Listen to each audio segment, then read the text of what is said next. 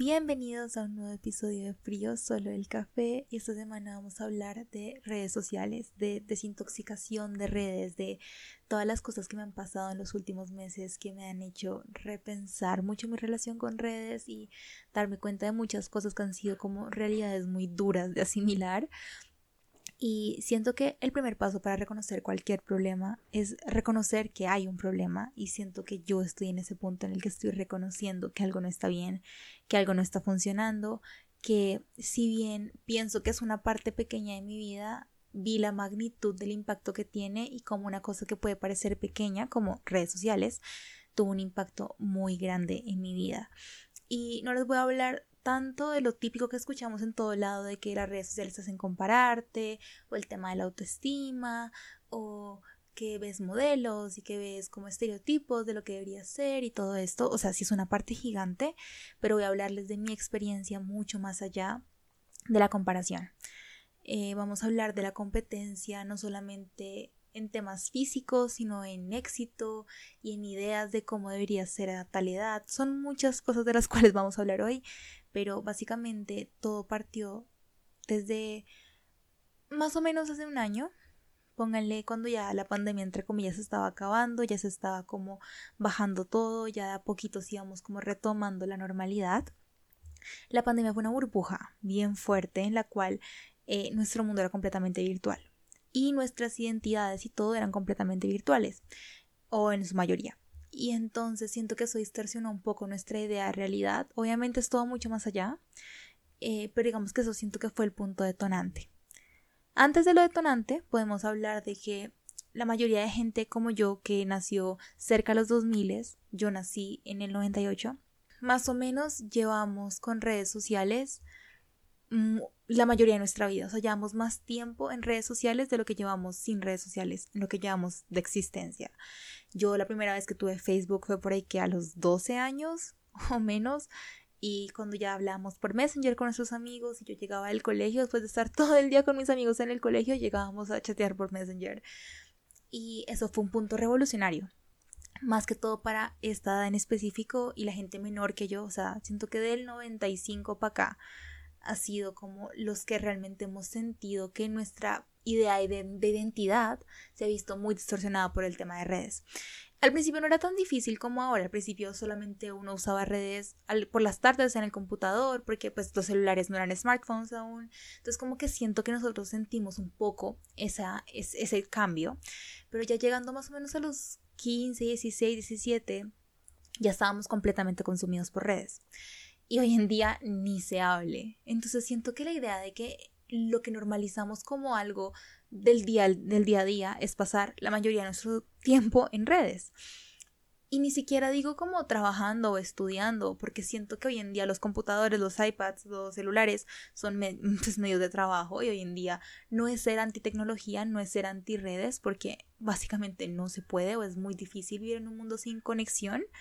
Y más que todo, por ejemplo, yo que mis hermanos viven en otros países o mi novio vive en otro país o tengo bastantes relaciones a distancia, para mí tener acceso a hablar con cualquier persona en cualquier lugar del mundo en tres segundos es una bendición. O sea, no estoy hablando mal de redes, pero voy a hablarles de lo mucho que ha distorsionado más que todo la parte de ocio en quién soy yo como persona. O sea, y les voy a hablar de dos perspectivas, desde la perspectiva de la consumidora de contenido y de la creadora de contenido, porque siento que cuando yo cuento este tipo de cosas, mucha gente que no crea contenido de pronto no lo va a entender tanto como lo entiende una persona que ha creado contenido, pero vamos a hablarlo desde ambas perspectivas.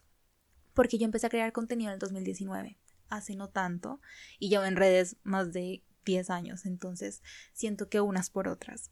Entonces, como creadora de contenido, eh, Creo que se los voy a contar después, porque en un punto llegan a unirse ambas cosas, porque cuando yo empecé a crear contenido en el 2019, como les dije, era algo completamente inocente. Yo soy una persona bastante introvertida y penosa y yo no sé estar así como, hola, sí, todo el mundo. O sea, la idea de fama o de reconocimiento es algo que yo no logro asimilar aún. Y no digo que yo sea súper famosa y que no sé qué cosas, no, digo como que la idea de que me reconozcan en la calle o que sepan quién soy cuando yo no sé quién es la persona, me cuesta un poco, me da un poco de ansiedad social, un poquito. Y yo soy una persona bastante ansiosa socialmente, que son cosas que he trabajado en gran medida en terapia, porque sí soy bastante, soy una persona que le cuesta mucho el relacionarse con otras personas precisamente porque tengo mucha presión encima de no caer mal, de aprobación. Yo dependo demasiado de la aprobación, es algo en lo que estoy trabajando y sigo trabajando, pero es muy difícil de construir algo que llevas construyendo tanto tiempo y es lo que conoces y es lo que a, lo que estás como acostumbrado y es siempre tener aprobación externa y yo soy una persona que es sedienta de aprobación en muchos sentidos, lamentablemente, y lo admito y siento que la primera parte para trabajarlo es reconocerlo. Entonces, cuando tú te vuelves un poco sedienta de esa aprobación y te cuesta mucho hacer relaciones porque no soy una persona que diga como, ay, te cae mal, no me importa. No, si yo le llevo a caer a alguien mal, lo pienso durante los siguientes cinco meses hábiles y no me deja dormir. Y, me lo tomo personal porque si no le caigo bien a todo el mundo, algo está mal conmigo, algo estoy haciendo mal yo, yo soy la del problema.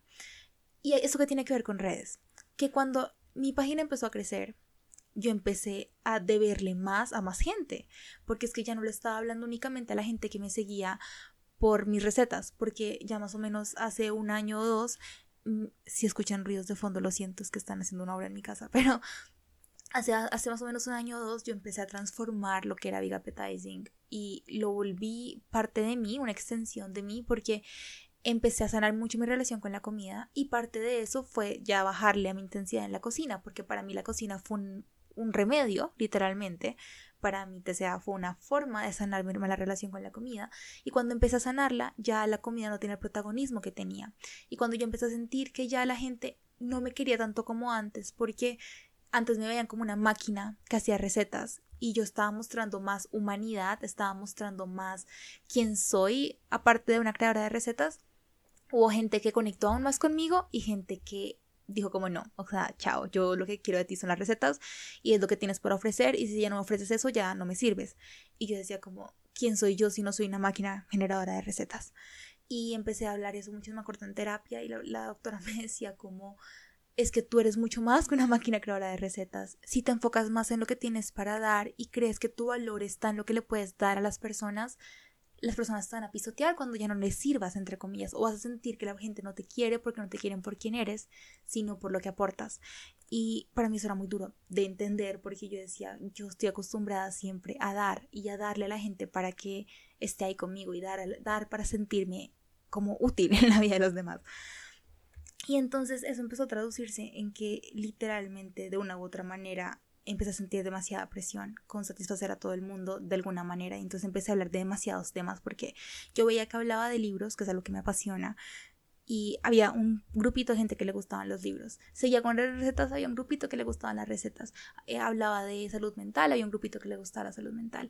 Pero no a todos les gustaba todo. Y yo, al fin, yo, yo tampoco podía hacer todo el tiempo la misma magnitud para satisfacer a todo el mundo. Porque si alguien llegó a mí por el tema de libros, pero ve que también hablo de otros dos temas, se va a ir. Porque soy, o sea, no creo que hay gente que de pronto no entiende que los humanos somos seres complejos con muchos intereses. Y yo empecé a mezclar literalmente a fusionar mi identidad fuera de redes con mi identidad de redes. Y eso fue el error más grande que cometí. Porque empecé literalmente a creer que yo soy lo que aporto en una red social y no sé cuál es mi valor fuera de redes y no sé quién soy fuera de redes y no sé qué puedo entregarle al mundo fuera de redes. Y eso fue una crisis demasiado densa que empecé a sentir más o menos hace un año o, o seis meses así fuerte fuerte. Después pasó una pequeña cosa en diciembre que fue como un punto de inflexión también porque planes que yo tenía personales fuera de redes no funcionaron. Entonces dije si eso no funciona si eso no se da es porque mi destino está en crear contenido como algo de tiempo completo literalmente duró un par de meses intentando ser creadora de contenido a tiempo completo y ahí fue cuando mi salud mental en serio colapsó porque primero me hacía falta mucho una, rutina, un orden, una motivación, una aspiración más grande y yo decía, en este momento mi única aspiración como creadora de contenido son números, likes, campañas, seguidores. ¿Esa va a ser mi forma de medir mi valor?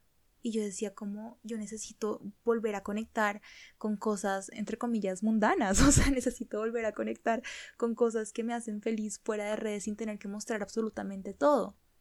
Y ahí fue cuando empecé a decir definitivamente esto no es para mí, no digo que, no, que, que esté mal o que esté bien, hay gente que le funciona, hay gente que le encanta y créanme que crear contenido es un trabajo de tiempo completo. Yo en este momento tengo aparte un par de trabajos más.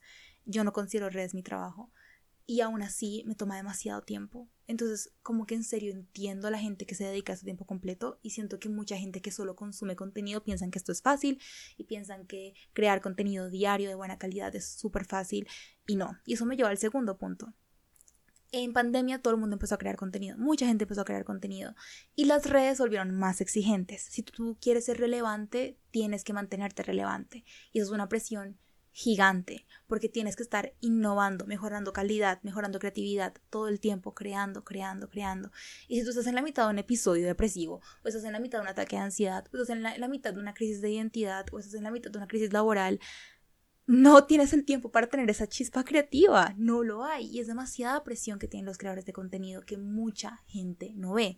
Hoy en día la presión para ser relevante es gigante porque tienes demasiada competencia y demasiadas cosas por las cuales estar todo el tiempo cambiando. Yo antes era muy relajada, yo compartía de vez en cuando cuando me nacía y no cuando me tocaba. Y siento que cuando empecé a ver la diferencia entre querer y deber, yo no quiero crear contenido, sino que debo crear contenido, ahí fue cuando dije, no más. Y eso fue por el lado de la creación de contenido, pero por el lado de el consumo de contenido, empecé a darme cuenta que primero mi screen time, es decir, mi tiempo en el celular, estaba más o menos en 10 horas al día. Duraba casi la misma cantidad de tiempo despierta, digo, dormida, que en el celular. O sea, la mayoría del tiempo en la que yo estoy despierta, estoy pegada a un aparato, a TikTok, a Instagram, a Twitter, a no sé qué, a WhatsApp, a bla, bla, bla, bla, bla, todo el tiempo estoy pegada al celular. Y me empecé a dar cuenta esta semana, que fue cuando ya tuve un punto de quiebra el fin de semana pasado, que dije, definitivamente no puedo más. Y dije, necesito tomarme un break. No digo cómo cerrar de una porque hay demasiados hay demasiadas cosas que quiero cerrar y si voy a cerrar un ciclo, necesito cerrarlo como paulatinamente, ir cerrando a pocos, ir saliendo dependientes. Como que me tengo mucha calma y me estoy teniendo mucha calma en este momento. Por eso es que me van a seguir viendo eh, en Instagram de vez en cuando. Por eso es que voy a seguir haciendo YouTube y el podcast. Eso sí va a seguir. Ahorita les cuento por qué. Pero el punto es que cuando dije no, voy a estar un fin de semana sin tantas redes. Y el fin de semana pasado me la pasé todo el fin de semana viendo videos de gente que hizo un detox de un mes, dos meses, tres meses, un año, año y medio, dos años, tres años sin redes sociales. Y yo dije, eso suena tan bien porque yo estaba tan sobreestimulada. Todo el tiempo estoy recibiendo estímulo constante, todo el tiempo estoy recibiendo cosas, todo el tiempo tengo que ver qué está pasando. No me puedo perder de nada, todo el tiempo tengo que estar viendo historias, todo el tiempo quiero ver qué están haciendo los demás, todo el tiempo, todo el tiempo, todo el tiempo. Y estoy más enfocada en ver qué está pasando que en mi propia salud mental y mi propia vida. Y eso empezó a costarme un montón. Y también, ¿qué tanto estoy mostrando yo porque realmente yo lo estoy mostrando o qué tanto estoy haciendo solo para mostrar? Y esas eran preguntas que me surgían todo el tiempo y era como, bueno, en serio las redes sociales han distorsionado mucho mi sentido de identidad. O sea, ¿quién soy yo si no es para mostrarle a los demás, si no es para probarle a los demás, si no es para mostrarle y aportarle a los demás? ¿Quién soy yo simplemente existiendo? como un ser individual que no tiene reconocimiento, que no tiene nada, simplemente existe. Y cuando empecé a ver todo ese tipo de cosas que todo el tiempo estaba pendiente, pendiente, pendiente. Dije, voy a estar presente este fin de semana. Entonces estuve viendo videos, estuve leyendo, estoy hablando con mi novio, estoy haciendo cosas muy como fuera de redes. Y es un par de días, ya voy más o menos una semana en la cual no he, no he eliminado nada y no es que yo ya cerré mi cuenta, pero he cambiado un par de cositas. Entonces digamos que empecé a decir, bueno, voy a usar menos el celular. Cada vez que por involuntariamente yo cojo el celular y enseguida entro a Instagram o a TikTok, pero por reflejo, ni siquiera es porque me interese qué está pasando. Y ese reflejo me asusta porque es que yo ahora que estoy diciendo como no, no voy a ver redes, entro de una y me toca salirme, o sea, como que entro y me salgo de una. Y lo empecé a sentir mucho más ahora que conscientemente estoy intentando no hacerlo. Eh, primero me di cuenta de eso, el reflejo, es un reflejo gigante. Segundo, que yo no puedo, o sea, siento que no puedo hacer nada sin celular. No puedo levantarme sin ver el celular, no puedo acostarme sin ver el celular, no puedo pasar por algo, comer algo sin tomarle fotos, sin subirlo, sin compartirlo, no puedo ir al baño sin estar viendo el celular, no puedo lavar la, ropa mientras estoy viendo el celular, no puedo cocinar porque mientras cualquier cosa que sea de espera, cualquier tiempo de espera, lo necesito saciar y llenar con el celular. Entonces, como que no me permito estar. Como que si no estoy completamente ocupada, si no estoy trabajando, estudiando, cocinando, estoy pegada al celular. O incluso cuando estoy leyendo, cada cuatro o cinco páginas paro para ver el celular. Y con todo. Entonces como que esta semana fue cuando más me daba cuenta de eso, porque antes no me daba cuenta porque eran vacíos que yo llenaba involuntariamente. Ahora que voluntariamente estoy decidiendo no llenar esos vacíos con el celular, digamos, hoy estaba cocinando y la pasta se demora como 10 minutos cocinando. Estuve 10 minutos como mirando el agua y yo era como, ¿cómo hacía la gente antes para cocinar pasta sin tener un ataque nervioso? Y me empecé a poner muy, muy, como muy ansiosa porque yo decía, ¿qué hago? 10 minutos. 10 minutos no es nada. 10 minutos es lo que, casi el doble de lo que llevo en el podcast. Pero lo sentí tan largo, yo decía como que voy a hacer 10 minutos. Y me empezó a dar como mucha, mucho desespero, como mucho, sí. Y entonces literal me tocó ir a mi cuarto y coger un libro y leer porque ya no sé qué hacer 10 minutos sin celular. Y eso es gravísimo. Y uno de los videos que yo estaba viendo, de hecho decía como que hay gente, o sea, deberíamos admirar cuando la gente está esperando en el bus o está esperando en el médico o está esperando algo en una sala de espera o en una estación y no están mirando el celular, están como mirando, simplemente como el cielo, mirar a la gente pasar. Es gente que está presente. Yo no estoy presente cuando me la paso pegada al celular. Y si solamente hacer pasta me cuesta, ¿qué, qué está diciendo eso de mí? Yo no puedo pensar que la falta de sobreestímulo es igual a aburrimiento o es igual a desespero o es igual a ansiedad. Yo necesito aprender a poder cocinar pasta sin tener que ver el celular. Yo necesito aprender a esperar un bus sin tener que ver el celular. Yo tengo que aprender a esperar mientras empieza una clase no viendo el celular. O sea, muchas cosas que hay que desaprender para luego aprender de nuevo. Y obviamente no va a ser rápido, pero llevo una semana en la cual he estado medio intentando identificar esos patrones para poder romperlos, porque hay que identificarlos primero, y me he dado cuenta de eso. Otra cosa de la que me he dado cuenta es que no sé estar sola. ¿Y a qué me refiero con esto? Yo he hablado mucho de cómo disfrutar tu compañía, cómo no sé qué. Y si bien me gusta ver series sola, me gusta escribir, me gusta colorear, me gusta escuchar música, me gusta estar en el computador, me gusta así. Cuando estoy sola, sola, sola, realmente sola y me da la pensadera, ahí es cuando cojo el celular. Como que el celular se vuelve una forma para mí evitar estar conmigo misma.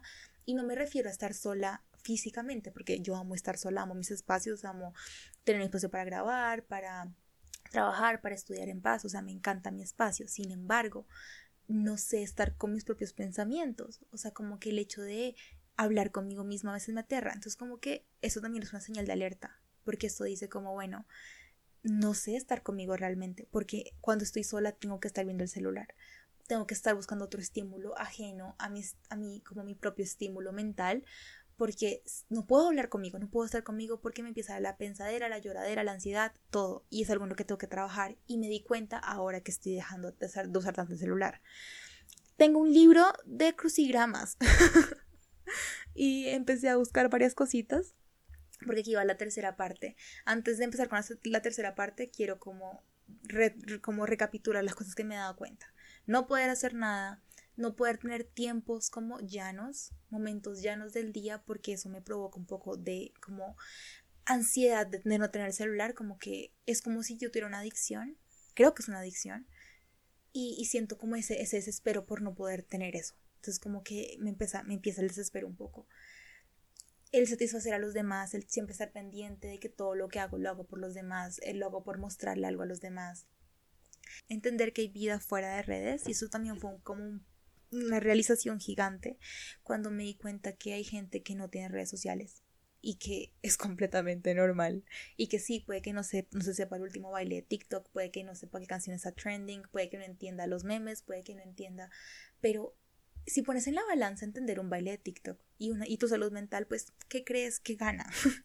Yo prefiero, creo que estar un poco más estable emocional y mentalmente que saberme el último baile de TikTok, de trend, o sea, no. Y todo eso me puso a pensar que ya es un reflejo que tenemos y ya es algo que nos consume demasiado y es como hora de hacer un cambio de 180. Entonces lo que decidí la semana pasada fue, no voy a sincerar aún, pero voy a probarme a mí misma qué tanto entro al celular. Entonces lo primero que hice fue que quité de la pantalla principal las aplicaciones que no quería usar. Entonces en este momento, de hecho, tengo WhatsApp, porque eso sí lo uso también para temas laborales. Eh, tengo WhatsApp, tengo fotos, configuración, Goodreads para mis libros, la aplicación de Bancolombia, la, la aplicación de Safari y Google Maps y correo. No tengo nada más en la primera pantalla. Y simplemente ese cambio pequeñito bajó un poco la frecuencia de mis reflejos de entrar porque ahora me toca como deslizar dos páginas para poder entrar a Instagram o TikTok. Y simplemente tener que hacer ese pequeño esfuerzo extra me hace como repensar, como bueno, ya, o sea, no, no, o sea, como que me da un par de segundos de espacio para repensar qué estoy haciendo. Es como, bueno, no. Entonces, primero eso. Segundo, empecé a buscar actividades no virtuales. Entonces, compré un libro de crucigramas. También estoy volviendo a la lectura. En, desde que empecé este reto, que fue la semana pasada, ya he leído como cuatro libros. He leído demasiado estos días porque estoy llenando mis vacíos con libros, lo cual siento que no es una transición. Yo que aprender a estar sola, pero es bueno que ahora cojo un libro en vez del celular. De pronto, no sé. no sé si es una forma de, evitar lo inevitable. Eh, volví a hacer ejercicio, por ejemplo. Hace mucho no hacía ejercicio, hace tres meses no hacía ejercicio. Y estoy aprendiendo simplemente estar, o sea, hablar conmigo misma. Bueno, ¿qué, ¿qué, metas tenemos, Laura? Tengo un libro que se llama 101 ensayos que van a cambiar la manera en la que piensas y todos los días cojo uno de los ensayos y reflexiono sobre él y luego me pongo a hablar conmigo misma. Yo sé que suena muy loco, suena muy feo, suena muy Laura, estás loca, pero el hablar conmigo misma me ha ayudado muchísimo a como no depender del, del, estímulo externo, sino simplemente decir, bueno, reflexionemos un poquito, no solo en papel, sino en conversación, o sea, sin ningún estímulo, ni siquiera papel, ni siquiera libros, ni siquiera nada. Vamos a hablar un rato a las dos, tú y yo, Laura y Laura. Y eso también ha sido como un punto interesante en, en el proceso. Y muchas de esas conversaciones han sido interesantes porque como que he tenido mucha claridad académica, laboral, personal, profesional de lo que quiero hacer. Y yo como una alguna, o sea, yo siendo parte del selecto grupo de aquellos que nos graduamos en pandemia, fue un choque muy feo porque tú te graduas de pandemia y no conoces la vida real, o sea, como que fue un pésimo momento para terminar la carrera universitaria. Eh, yo les hablado de ese tema en anteriores capítulos, si quieren ver mi crisis está en otro capítulo, pero esto me ayuda un poquito a hacer las paces con los cambios. Eh, he sido como más consciente, no me pongo tan en modo crisis tan fácil. Y eso que apenas llevo que unos días en esto. ¿Cuál es la idea? Ahora sí hablemos del futuro, mío al menos. ¿Cuál es mi plan? Tengo un plan, tengo un plan. y mi plan es inicialmente quiero por allá a mediados de noviembre me voy a dar un, como más o menos un mesecito para cerrar lo que tengo que cerrar. Y quiero de a poquitos irme yendo paulatinamente y cerrar por lo menos uno o dos meses al menos Instagram. Y TikTok si lo quiero borrar por completo al menos por un par de meses. Ya después lo único que sí va a tener continuidad va a ser Insta eh, YouTube y el podcast porque siento que son cosas que me ayudan como me estimulan creativamente sin presionarme, como una red social. Para mí son, son redes sociales, son como espacios de como yo compartir bobadas y que la gente las escuche. Entonces, estos dos van a seguir. YouTube más como para la parte, como para hacer un poquito más variada de contenido, hablarles de libros, de comida, de, de todo, de, de, planes, de todo. Y, y, el podcast un poco pues para nuestra cita semanal de tomarnos un café helado juntos. Entonces como que son dos cosas que sí no van a cambiar mucho pero Instagram y TikTok, Twitter y Facebook yo no los uso realmente, entonces ni los extraño, no me puedo borrarlos mañana y ni me acuerdo que existen. Pero Instagram y TikTok sí van a ser más paulatinos. De hecho, TikTok tengo ganas de borrarlo de una vez, como ya. Eso sí, siento que es el que más daño me hace en cuanto a consumo de contenido. Yo duro horas en TikTok, horas, horas, horas, y eso no está bien. E Instagram es el más como ah, que más me afecta un poco. Entonces voy a borrar esos dos, por lo menos, no sé, quiero pasar la época de diciembre sin celular. Quiero estar como Navidad, Año Nuevo, novenas, velitas, todo esto sin celular o al menos con muy poco acceso a redes, lo cual me encanta. Quiero como redefinir un poco quién soy. Yo sé que suena muy dramático, pero es que en serio las redes distorsionan demasiado nuestro sentido de identidad demasiado, demasiado, demasiado. Y, no, me, no, me gusta, no me gusta, me siento perdida, me siento frustrada, me siento sobreestimulada, me siento ansiosa todo el tiempo, me siento triste, me siento presionada y no, no puedo más, así que por eso es que quería hablarles un poco de este tema. Les voy a hablar un poco en YouTube también de ese tema en el momento que estaba viendo los videos. Entonces como que esto se va a complementar un poco con el video, ambas cosas. Pero sí. Ah, también cambié mi nombre de Instagram. Ya no es Big Appetizing. Lo cambié a mi nombre, Laura Reales, porque ya no me siento identificada con Big Appetizing como el proyecto que era en su inicio. Y mucha gente se lo ha tomado mal, la verdad. Pero pues estoy trabajando mucho en eso del people pleasing y dejar de complacer a los demás porque yo voy primero, ¿saben?